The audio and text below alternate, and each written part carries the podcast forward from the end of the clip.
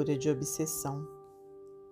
Você procura saber, prezada Rita Simão, qual a melhor das receitas na cura da obsessão?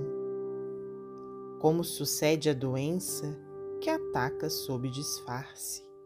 Obsessão, quando surge, tem os meios de ocultar-se. Muitas vítimas preferem engano, fuga, prazer. A quem se largue na sombra e deixe a sombra correr. A história, no entanto, é esta. O espírito obsessor é sempre alguém que nos pede ensino, perdão e amor. Alguém que pensa conosco, que fala por nossa voz, que caminha em nosso passo que vive em nós e por nós. Sempre alguém que nos atrai, seja no bem ou no mal, que nos partilha depois a vida espiritual. Refletindo no problema, considero em torno disso que a cura da obsessão tem a base no serviço. Sabe você? Ódio, inveja, paixão, impulso violento, hábito, rixa, aversão começam no pensamento. Observe e notará, nas lutas do dia a dia, sugestão de obsessor vem pela hora vazia. Tempo recorda moeda, roga caminho direito. Precisamos de equilíbrio para usá-lo com proveito.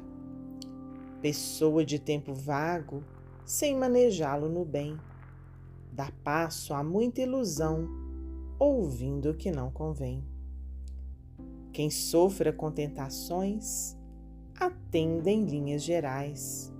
O trabalho é mais trabalho, lidando e servindo mais.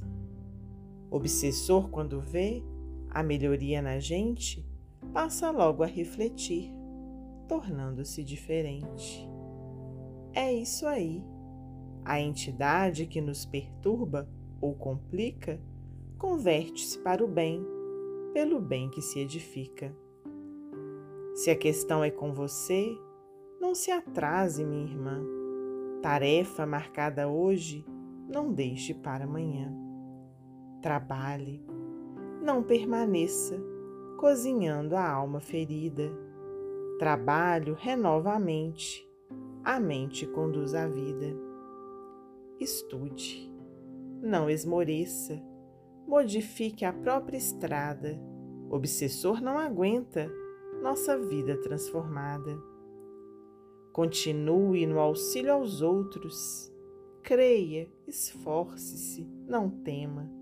Na essência, temos aqui a solução do problema. A cura da obsessão na reforma se processa mas pessoa que trabalha sara sempre mais depressa.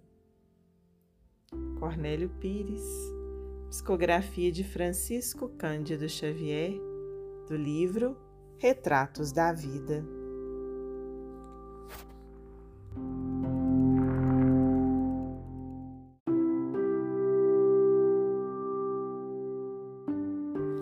Evitando obsessões.